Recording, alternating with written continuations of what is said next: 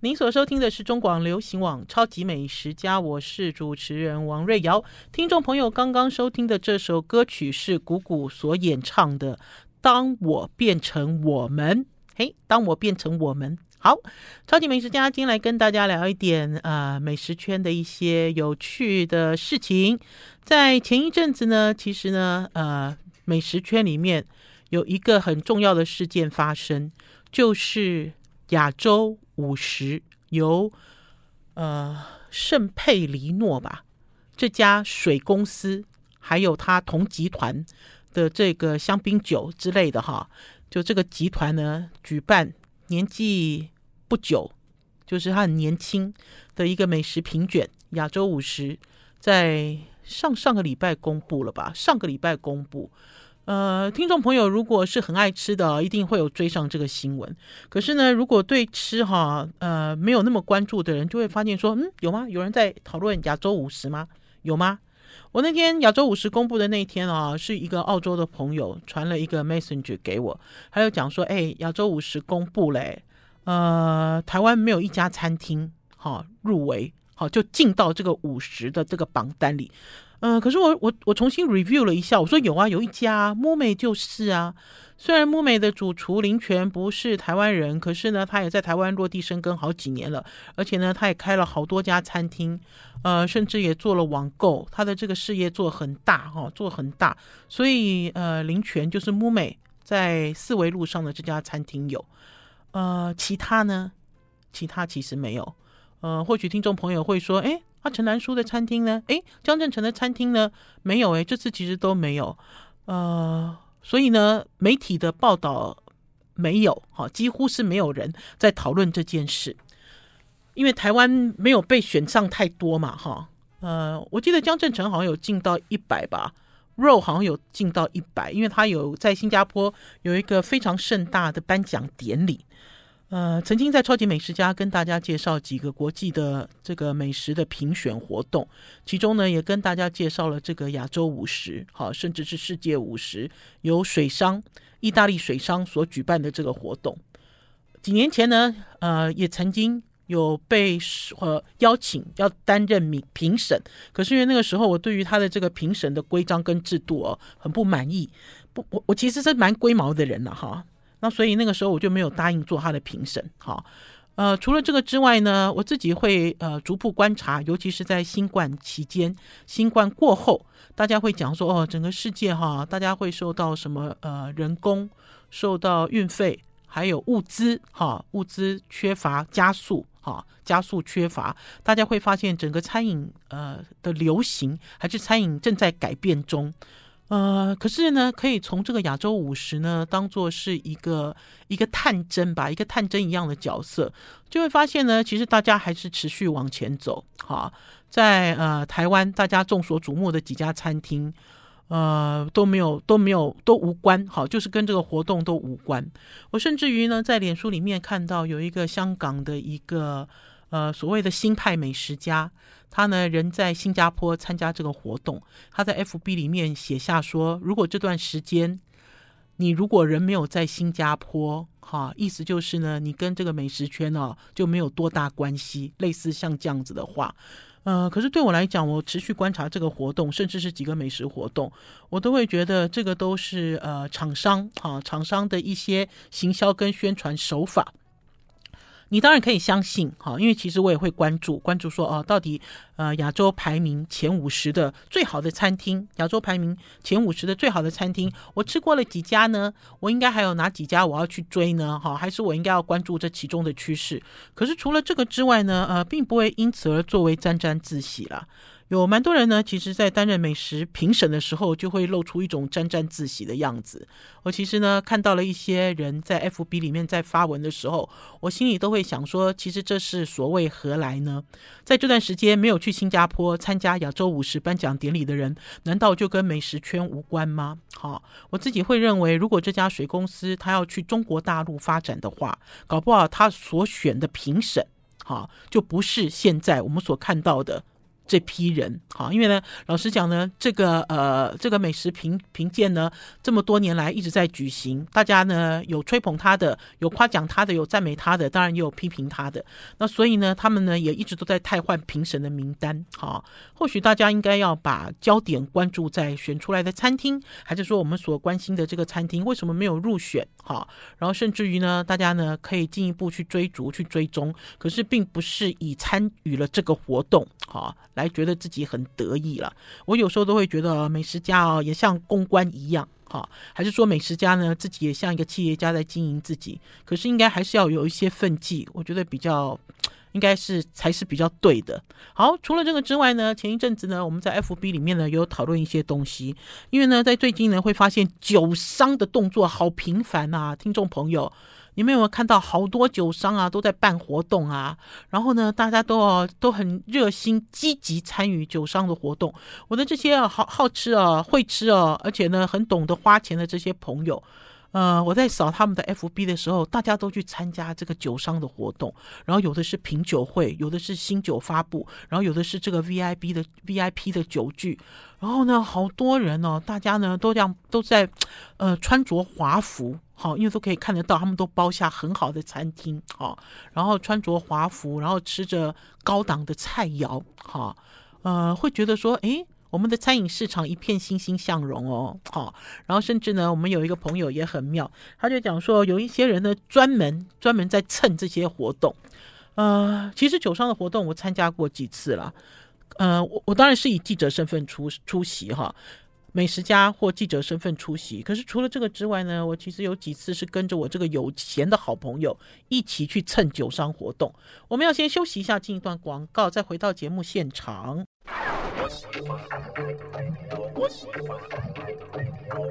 我是王瑞瑶，您所收听的是中广流行网《超级美食家》，来跟大家聊聊美食，来惹大家来逗大家笑一笑哈。因为呢，前一阵子呢，就跟几个好朋友大家在讨论了，讨论说哦，这些活动好多。然后老实讲，身边也不乏一些有钱的朋友，然后就看到他们在 FB 哦都在 PO。一个礼拜吧，两次吧，三次吧，都在参加酒商的活动。然后呢，我有跟听众朋友说，我其实之前也有呃跟着有钱朋友，跟着有钱朋友，应该是讲说这个有钱朋友应该有购买能力吧？哈，我参加过几场，其中有一场呢，大概只邀请了十二个人吧，十二个人还是十六个人，然后在嗨亚，我记得在凯悦饭店、君悦饭店。呃，当然是吃好喝好，而且呢，在呃要去参加这个活动的时候呢，呃，还有被要求要穿正式服装，我自己觉得很好玩，就正式服装了。那大家就会发现，这种奢华，所谓奢华、高端，哈，高端这样子的消费都是连在一起的啦，哈。假设我今天我是我要去参加这样子一个酒的聚会，我有可能穿球鞋吗？我有可能穿衬衫吗？不是吗？我要把晚礼服拿出来了，然后要去化妆，要去给人家做头发，对不对？他那个是整套的，然后你光是拿出来那个包啊，你就不能够输人啊，输人不能输阵啊，对不对？你不但是要拿出一个名牌包，而且这个名牌包还要是不退流行的名牌包。好，你如果拿出来的是前几年的这个。流行的包款，那也也是会给人家笑哈，就会发现说，其实哦，这种促进高端经济的这个这批人哦，都很努力，因为是一环扣一环。然后人到现场的时候呢，大家当然喝酒很开心啊，然后也有专业的侍酒师讲给你听啊。好啦，酒后不开车，开车不喝酒，未满十八岁请勿饮酒。我有时候觉得哈，在我的文章里面，或是在我的广播节目里面。呃，还是我的 FB 跟我的 YouTube，我就我都觉得我都像一个一个窥探者，有一个窗子告诉大家，好，到底这是一个什么样的美食，到底这是一个什么样的活动，呃，都保持着一个旁观者的态度，我觉得还蛮有趣的。我那次去了之后呢，发现呢，酒喝完了之后呢，呃，大家就要开始买酒了。我觉得买酒的那个环节哦，是最尴尬的时候，因为很尴尬嘛。大家有没有想，这一场才十几个人？然后呢，给你吃好喝好，好给你看表演，然后很华丽，所有的贵的酒都让你品饮了一轮之后，请问你买不买啊？要不要买？好，我那个时候我想说，哎，我喝完了，我玩完了，我我我我玩完了，我其实我也玩了，因为那一次不是以记者身份出身出席，那次其实是跟着好朋友，还好那次哦，好朋友很给很给脸，好朋友有买酒，好。呃，我事后呢，呃，应该是讲说事后，呃，还是有酒商啊、有邀请出席类似这样子的活动了。可是我都没有兴趣，没有兴趣的原因是因为我本来就不是这个金字塔尖端的人，哈、然后呢，想要去看看呢，其实是想要体验。一直都告诉大家，人生是一个体验营，有机会你就要去体验。可是呢，你不要沉沦下去。好，你不要认为说你就是这样子的人，好，你可以过这样子的生活，因为基本上我就是不喝酒的人，不太喝酒的人，哈。然后还有在那样子的一个呃，要怎么说，在这样子的一个餐会里面，即使你跟呃首富，哈，还是各界里面的大人物坐在一起，一起吃了一顿饭，哈，也是很快啊。那个其实就很像烟消云散，一下就。忘记过了，即使交换名片，大家互相讲两句话，其实也不是什么，那就是一种社交活动。那所以对我来讲，我都会觉得说，哦，有，呃，看看有没有时间参加，没有，没有就没有哈。因为老实说呢，呃，我并没有积极的推广饮酒。这样子的活动，哈，我并没有积极推广饮酒的活动，尤其是台湾这个酒驾一直都这么严重，哈，我觉得，呃，对我来讲，我觉得美食家哈，有一部分应该可以比较少涉猎，哈，就是酒。酒这个环节，呃，可是不管怎么样呢，就会发现，在圈子里有好多人，大家都想尽办法，好要去蹭这个酒商的活动，那所以呢，就形成了一种呃，算是什么啊？刚刚我们家气质丽文讲什么，很类似像什么婚礼蟑螂的概念了啊，差不多是这样子的想法，嗯、呃。可以这样讲吗？我也不知道，因为对我来讲，一次两次，如果我没有买酒的话，酒商也看破我的手脚了嘛。好，只是想来吃一顿、喝一顿、玩一顿，这个其实对我对很多人来讲哦，就不具任何意义。可是呢，这个老实说呢，也是新冠之后的一种现象。好，因为在新冠期间呢，所有的活动全部都停摆，那所以呢，现在的活动呢，全部都大爆炸。好，要去参加活动，每一个礼拜都好多场哦，忙得不得了。啊、所以呢，也给大家讲一讲，给大家笑一笑。好，前一阵子呢，有跟大家分享荠菜，大家呢都在问我说：“瑞瑶姐，瑞瑶姐，你的荠菜要在哪里买？”因为呢，很多人看到荠菜都很好奇。我甚至呢也拍到整株、整株哦，连着根，甚至洗的时候还有很多土的荠菜。嗯、这个寄给我荠菜的是在宜兰的。农农友哈，非常有名，他的他们家的品牌叫做彩福好田哈，呃，寄给我的这个粉丝叫 Kelly Kelly 其实蛮有名的，因为那天我跟五方食堂的老板娘在吃饭，我跟 Susan 在吃饭的时候，他就有跟我讲很有名，因为呢他是算是青农，而且呢也得了很多奖。呃，然后在聊荠菜的时候呢，就有很多人都问说：“瑞瑶姐要去哪里买荠菜啊？想死荠菜了。”可是大家要知道，荠菜的季节是在冬天。Kelly 寄给我荠菜的时候呢，呃，已经是最末季了，而且呢，荠菜都开花了。呃，以前不会煮饭，以前呢，在面对一些料理，在面对一些食材的时候，哈，呃，有一些错误的印象，就像我就。以前都觉得说，哦，开花的这个蔬菜应该是好的蔬菜，对不对？其实不是，诶，开花就代表这个菜已经老了，而且开花就表示已经到了季节之末了，哈，因为它要开花了嘛，它要它要茁壮，它要散发它的种子，啊，所以呢，呃，我就问了一下 Kelly，我说还有荠菜吗？Kelly 就跟我讲说，荠菜没有嘞，荠菜要等到今年年底才会有。可是 Kelly 在寄给我荠菜的同时，寄给我了他们家最厉害的东西，叫做优美大番茄。好，呃，五方食堂的老板娘跟我讲优美大番茄的时候，我还有一点点弄不清楚。我说什么是优美大番茄？她说优美，她说你吃了优美了吗？她那天就问我说你吃了优美了吗？我说优美，我说什么优美呢？她说番茄啊。然后呢，我就我就查了一下，我才知道说哇，他们家优美大番茄好有名哦，而且这番茄好大哦，好大一个。像垒球吗？更大哦，手球吗？我们要先休息一下，进一段广告，再回到节目现场。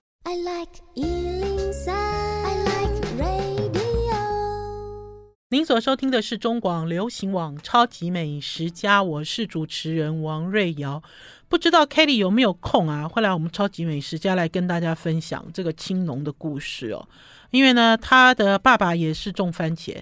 然后呢，呃，他算是第二代，可是是很有名的青农。我记得 Kelly 在很早很早以前就透过 Messenger 跟我联络，可是他从来没有跟我讲他是谁。然后呢，呃，会跟我分享一些东西。很早以前啦，啊，我那个时候我才知道说，哎，原来我的听众朋友里面有农夫哦，而且有蛮多农夫。好，出去我出去我下乡，还是我去一些地方碰到一些农友，农友都会跟我讲说，这个呃，听我们超级美食家的节目，哎，真的很有趣哦。我有一次去逛一个那个蛋场，就是那个养蛋鸡很大的一个农场。诶，真的就就是用那个喇叭在放送，喇叭在放送超级美食家。我想我每次笑的时候，应该鸡也有反应，对不对？是不是鸡也会咕咕咕咕咕咕？因为王瑞瑶的笑声实在太魔性了，太魔，太太太太这个魔音传脑了。好了，Kelly 呢？呃，进来了几个优美大番茄啊，呃，我那天。我那天那个 Susan 就问我说：“你吃了优美没有？”然后我才赶快上网去 Google，因为我知道它这个番茄哦很大，好，你看这么大，像手球一样这么大，哈，手球垒球差不多就很大很大一个番茄，而且它颜色没有那么红，比较像是桃太郎桃桃太郎桃太郎的番茄。呃，Susan 就跟我讲，他说：“哎，你要拿他的番茄哈来做番茄炒蛋。”因为他那时候在跟我讲的时候，蛋还是很珍贵的时候啦。然后还有，我有跟苏珊讲，我说这番茄太珍贵了，我说这番茄生吃都不够，哪还能炒蛋呢？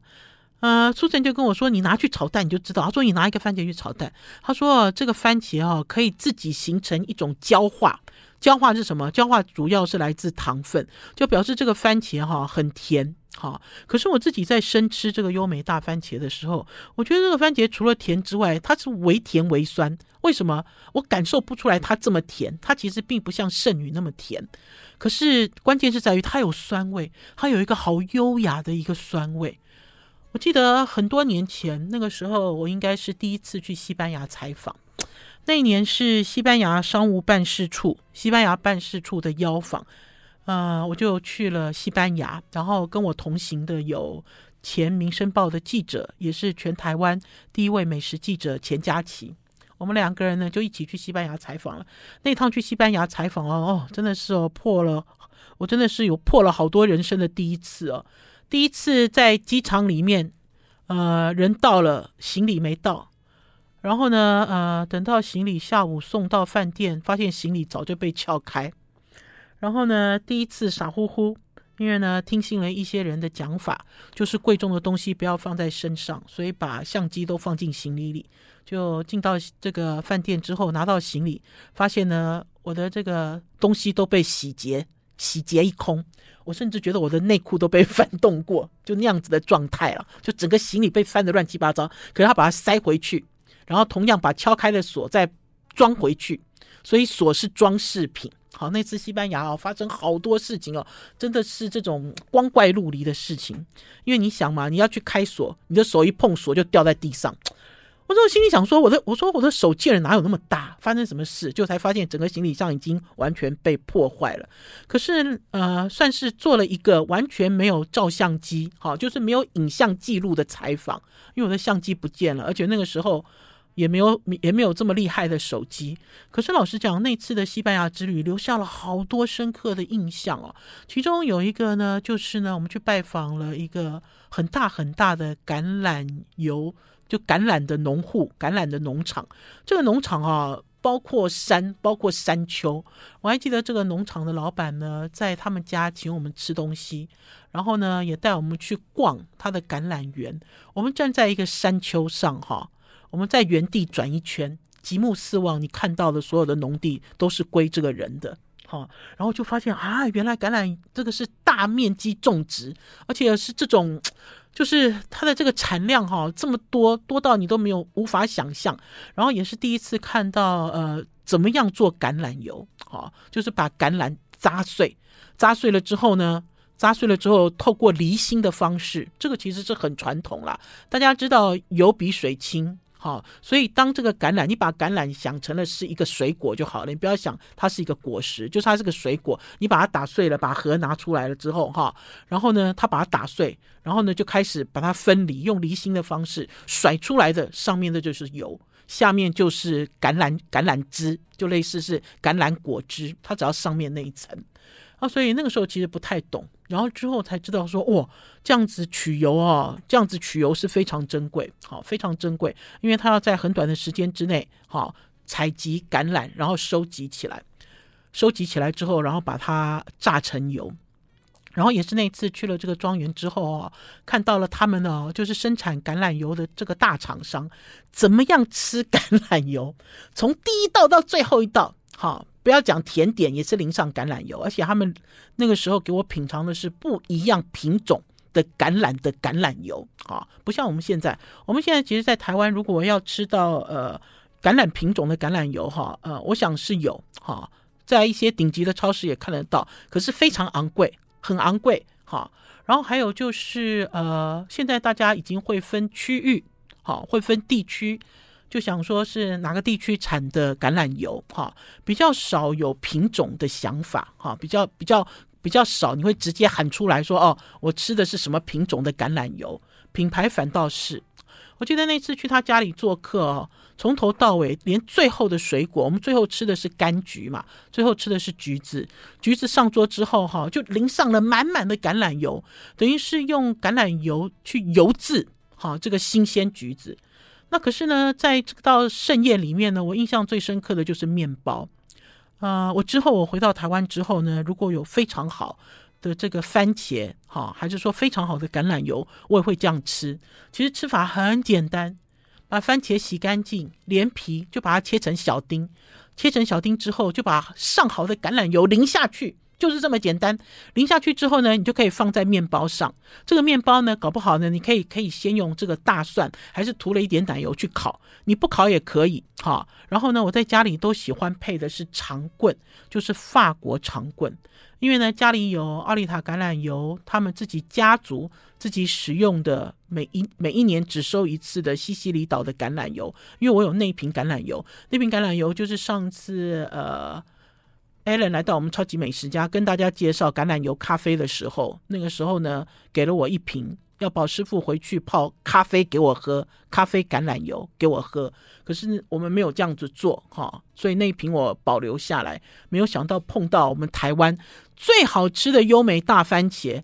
我呢连续假期连续吃了五天，五天哦，听众朋友，就是五天同样的早餐。好，一点都不厌倦，而且呢，优美番茄的这种优美的味道，在心里留下了好深刻的感觉哦。从来没有吃过那么好吃的番茄，而且西西里岛的橄榄油比较重草本的味道，有一个草的味道，蛮搭的。哈，整个早上感觉都好舒服。好了，我们要先休息一下，进一段广告，再回到我们节目现场哦。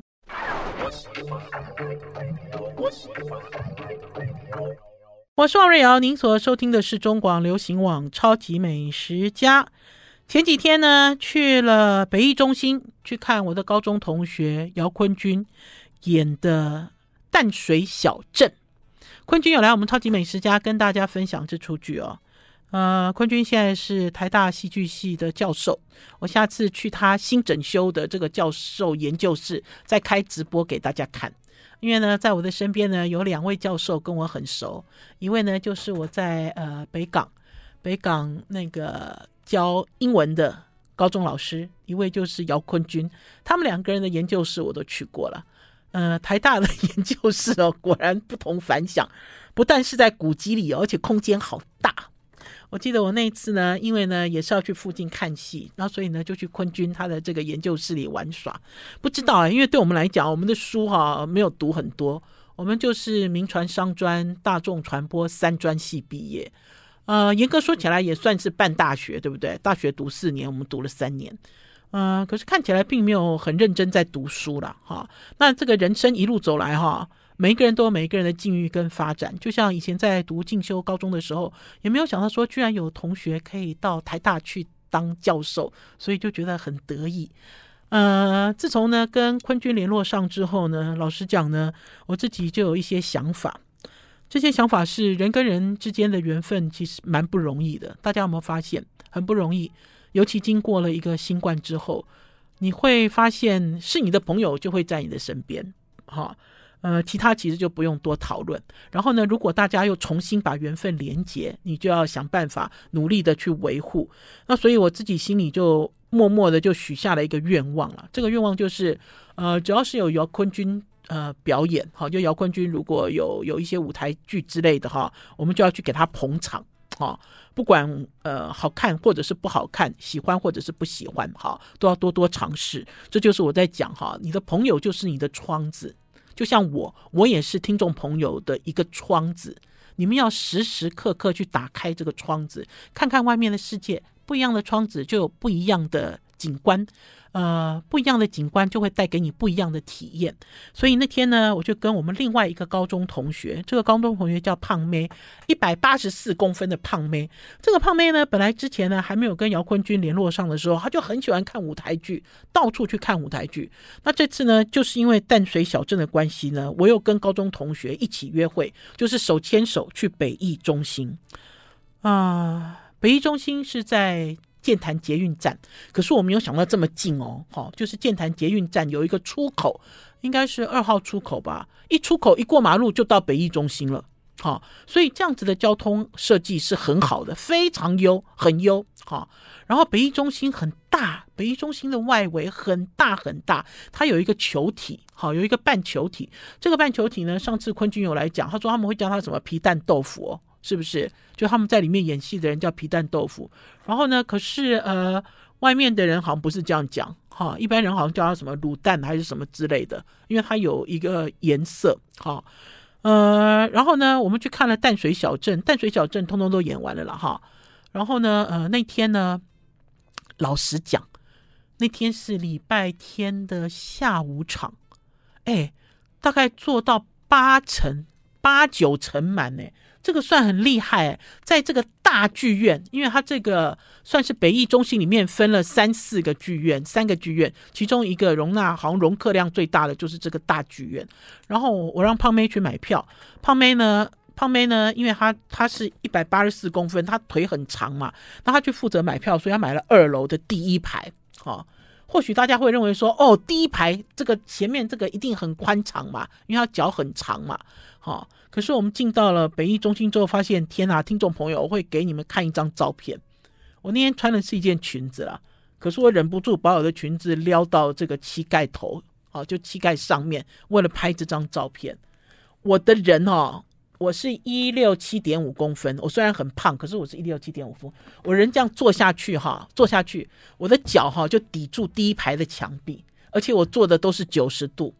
我的腰也是九十度，我的膝盖也是九十度，我的脚踝也是九十度，好，就是这样子的一个空间。好，看完了两个小时的戏，啊，呃，听众朋友会问我说：“廖姐，你这样还坐得住啊？你的腰不是受伤了吗？”要告诉大家，就因为坐了九十度，而且我还带了一个小靠垫，全程我的腰都没有什么不舒服的感觉。可是哦，人是被固定住的，就被塞进这个椅子里。好，连这个脚脚都没有办法伸嘛？大家知道，我连这个脚哈，我要这样交叉都很难。那天在里，在这个，在这个北艺中心里面，然后呢，最有趣的是他有做扶手，这个扶手也很很有趣哈。这个扶手的这个高度哈，高度是什么？我我如果要把这个两只手都放在两边的扶手哦，我就变成吊膀子。好，就是他做很高，胖妹就在笑，胖妹就说。这个这个扶手是为了巨人而设计，可是这个巨人呢，一定是腿很短，身体很长的巨人啊，才有一个这样子的一个设计啊，做起来不能讲说是很舒服，可是也不能讲说是不舒服，哈，呃，只能讲说这个应该是我们台北很新很新的一个表演场地，哈，呃，算是我第一次哈去体验。这样子的一个场地，就会觉得哦，总是哦，有一些东西是不足的啦，哈，不舒服的，哈，你不会觉得说是舒舒服服是去看一场戏，哈，啊，不晓得哎，我觉得有一些东西哦，我们在一路走来，就像跟胖妹在聊天的时候，胖妹就在讲说，哎，再怎么窄也没有国父纪念馆窄，好不好？国父纪念馆我还没有去过看表演呢。我下次如果有去看表演的话，搞不好也可以跟大家分享哈，分享呃整个城市有几个进步的指标哈，呃，我们每次去外国去观光旅游的时候，如果有时间的话，你一定要去看他的表演，要去逛他的博物馆，要去逛他的美术馆，然后呢，要去看他的一些不管是戏剧还是音乐的表演。我觉得台北市也是一样，好，有越来越多的场地，甚至我们可以期待大巨蛋。对不对？我们可以期待大巨蛋，然后会发现有越来越多这样子的一个空间环境，可以让表演团体在里面好好的发挥。那当然了，对我们这些呃花钱买票的观赏者而言，我们也希望呢能够得到一个像是国际般的一个舒服的一个看戏的环境。好啦，接下来呢，呃，第二场我们要去看的戏叫《落英》。落英呢的这出戏呢是呃钟君彩钟君彩他们家的洞见体，好、哦、之后会请钟君彩来这边来跟大家分享落英这出戏了，我很期待啊，因为听说这出戏很新诶，因为淡水小镇不知道听众朋友有没有人看过啊？这出是一出很老的剧，然后呢，它应该是呃把剧本直接改变哈、本来是外国的场景改变在淡水，所以叫淡水小镇。嗯，不知道哎，我觉得淡水小镇的时代感哦跨很远，然后呢，呃，也没有太多的冲突跟刺激，因为那个时候坤君有来我们超级美食家来介绍这出戏，呃，就是一个平铺直叙，平铺直叙。那当然，如果你很喜欢李千娜的话，李千娜在里面的表现其实还蛮亮眼的。好了，我们要先休息一下，进一段广告，再回到节目现场。I like 一零三，I like radio 您所收听的是中广流行网《超级美食家》，我是主持人王瑞瑶。四月中旬要去东京玩，而且呢，呃，要去五天，到时候会随时跟大家分享。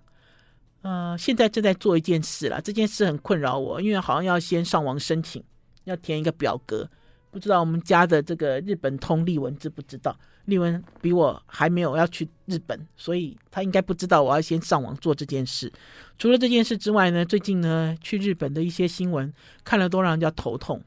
就是飞去的时候也要等很久，飞回来也要等很久。好，就是在过这个海关的时候都要等很久。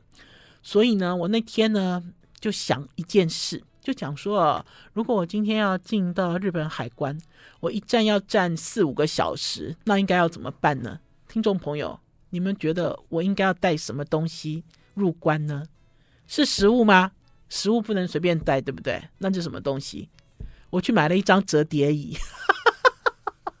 听众朋友，不要不要笑我，我去买了一张折叠椅，而且是认认真真去买了一张折叠椅。因为我发现跟我们一起同团要出去的人，大家也在讨论折叠椅。我就是看到说啊，原来大家都这么认真哦。因为你想啊，你过海关要等四个小时嘛，我就我就让你算好三个小时好了。过海关要等三个小时，你要这样一路站站站过去，请问一下你要带什么呢？除了小饼干，除了水，你还要带什么？就是椅子嘛，是不是？我自从啊上次呢得到了新冠，然后在马偕医院的这个急诊室一站站了九个小时，哈，然后呢又进到了急诊室之后，进到急诊室之后做检查，又等了四个小时之后，我现在都学聪明了。学聪明的原因就是我一定要把椅子粘在我的屁股上，因为你不知道会发生什么事啊，对不对？如果今天进海关要花三四个小时。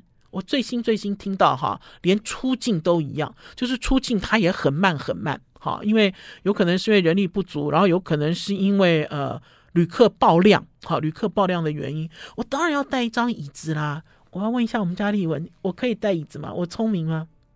好累，好累，但不会啊，这个折叠椅我走的时候我就拎起来啊，我不走就靠在我的脚上啊，就是一张，哎，你到时候哎，搞不好搞不好听众朋友，我会变成全机场。每一个人都会对我投以羡慕的眼光，哎，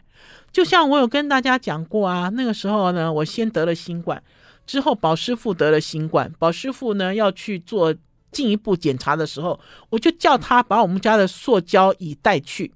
一个塑胶椅哦，他就真的带着那个塑胶椅在急诊室外面，他比我顺利啦，因为我那天等了九个小时，他等了三个小时，回来之后宝师傅好得意哦，他所有的人。都用羡慕的眼光看着他。为什么这个人可以坐下呢？为什么他可以一个人这么舒服的坐在这边等呢？而且那椅子还是随着他走。好，那所以呢，我觉得我目前为止，我觉得我最得意的就是我买了一张折椅，塑胶的折椅，到时候拍给大家看。因为搞不好有的人也想要去日本，有的人想出国，搞不好也想要买一张这样子类似的椅子。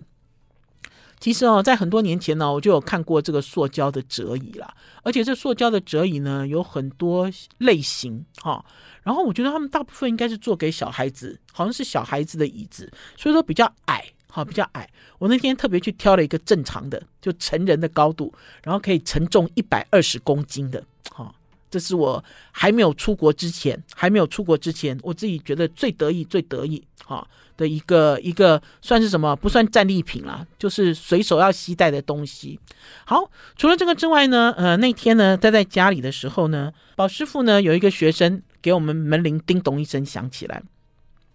给我们带来了什么？给我们带来了杭州知味观，知味观的一个非常有名的点心，叫做。糯米素鹅，我从来没有听过哦。听众朋友，你一定有听过素鹅，对不对？素鹅是什么？素鹅就是用豆腐，用这个腐皮包起来，里面有一些蔬菜，有豆芽菜，最主要是豆芽菜了，还是笋丝之类包起来的。然后表面会去煎，哈，煎或炸的一个一个一个类似小菜，素鹅，素鹅。然后呢，我这个朋友就宝师傅这个学生就在讲了，他说在疫情之前。因为呢，呃，他先生工作的关系，还有因为他们这个他们家里的关系哈，他每一年都会去杭州哈，还是说会去成都度假哈，呃，可是因为疫情来了，疫情来了之后，变成他们就没有出国去了嘛哈。可是呢，呃，他先生的弟弟哈。因为一些状况，有一些状况生病了，还是什么，有一些状况，就非常非常想念哈知味观的这个糯米素鹅。他哥哥知道了哈，他哥哥就花了两天一夜，就专程专程飞去杭州，专程跑去杭州给他弟弟买糯米素鹅。呃，所以我们算是分到了别人的福气了哈，否则也也从来都没有，就等于是也从来都没有吃过哈。知味观我去过，在很多年前，那个时候应该超过二十年前了吧？那个时候，呃，台北在台北的中华美食展，那个不叫那个时候不叫台湾美食展，那时候叫中华美食展的时候，哈，那个时候执行长蔡金川每一年每一年哈，只要是举办这个美食展的时候，都会邀请呃中国某一省份来台北，好做他们在地的特色的料理。我记得那一年呢，呃，执行长就带我们走了一趟杭州，哈，呃，看了好多知名的餐厅哦，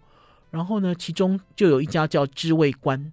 这个知味观呢，我记得我们那年去的时候呢，呃，是已经晚上了，因为我们都舟车劳顿，一天看好几，一天就一天跑好几个地方，然后去看不一样的餐厅。我记得那天很晚很晚去了知味观，然后知味观的这个菜是呃比较老派的菜，然后他的刀工很好。然后呢，我记得那一次呢，宝师傅也有去，宝师傅那天在跟我讨论知味观的时候就说，哦，知味观哦是他们那这一次哦，就那一次我们一路走过来，呃。呃，比较好吃的一家，哈，为什么会这样讲？因为呢，有的时候呢，我们到了一些地方，然后呢，在很短的时间之内吃了类似的几家餐厅，就会发现有的餐厅的水准其实不太够，虽然它的名气很响亮，哈，不是我们想象中的那样子。可是知味观呢，的确是好吃的餐厅，嗯、也透过了宝师傅的这个朋友，我们看到了很独特的，哈，我没有看过的，